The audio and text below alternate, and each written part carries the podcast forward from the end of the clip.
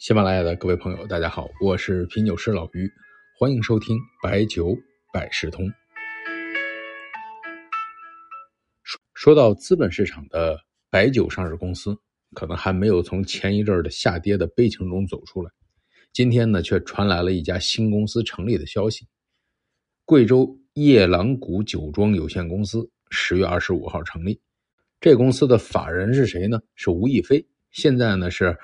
富裕酒业集团的董事长兼 CEO 啊，也就是四川沱牌舍得集团的董事长啊，复兴的人。那么从持股的情况上来看，舍得酒业占这家股份的百分之七十八点九五，茅台镇夜郎谷酒持股百分之二十一点零五，这也就是一直以来传闻落地后的一个大动作。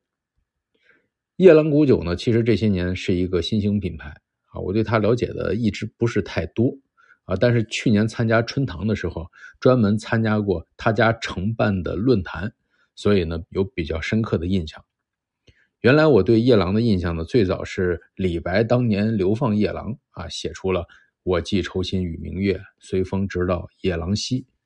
不过后来呢，李白也遇上了大赦，就没到夜郎。但是夜郎镇、夜郎村在贵州呢有好几个，还有一个成语呢叫“夜郎自大”。夜郎古酒呢是在九都仁怀的茅台镇啊，现在呢产能公布的是八千吨，储酒能力呢是五万吨，属于茅台镇抓大放小中那个比较大的一类企业。这个企业呢，呃，二零二一年突破了十个亿的收入啊，反正过十亿啊，就是很多酒企的一道大坎儿。过了之后呢，就会有很多政策的倾斜，才能被大的资本所看上。这就是为什么拼了命也要增加产能。我看夜郎谷的网站上说要在二零三零年突破百亿目标。反正对这个事情啊，内部人呢可以当成一个目标，当成一个奔头。但是外部人呢，我们看看就好，因为往往呢企业呢发展它一定不是一个线性的，何况酒的周期目前看呢它的持续性也没有那么好。所以呢，企业如果要突破，一定会有第二、第三曲线的。就像是腾讯，你不仅有 QQ，你后来呢，微信还得崛起；字节跳动不只有头条，还要有抖音呀。哎，这叫第二曲线。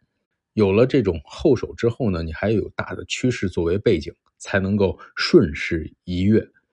过去五年呢，是酱香型酒的风口啊，不是哪个企业的优势。那企业再大的优势，它比不过时代的趋势。当然呢，这次舍得和夜郎谷的合作，应该背后有高人。呃，这么大手笔的投入，肯定有一些战略专家呢，要看得比较远才行。特别是这次复兴集团呢，等于放了金辉酒来做这个合作，这盘棋有的下。其实呢，咱们最近看白酒行业动销情况不是特别理想，股价呢，所有的基本上都回撤比较大。但是呢，这种大型企业集团入场要好好琢磨。因为不仅仅是他啊，就在昨天，华润也官宣了，一百二十三亿收购金沙窖酒业有限公司啊，收购了百分之五十五点一九控股了。这个传闻呢也算是落地了。它的股权结构呢，一部分呢是华润酒业呢以增资的形式认购的金沙酒业百分之四点六的新股啊，对价大概十个多亿。另外一部分呢是一百多个亿啊，以这个购买金沙酒业旧股的形式。然后呢，进行认购。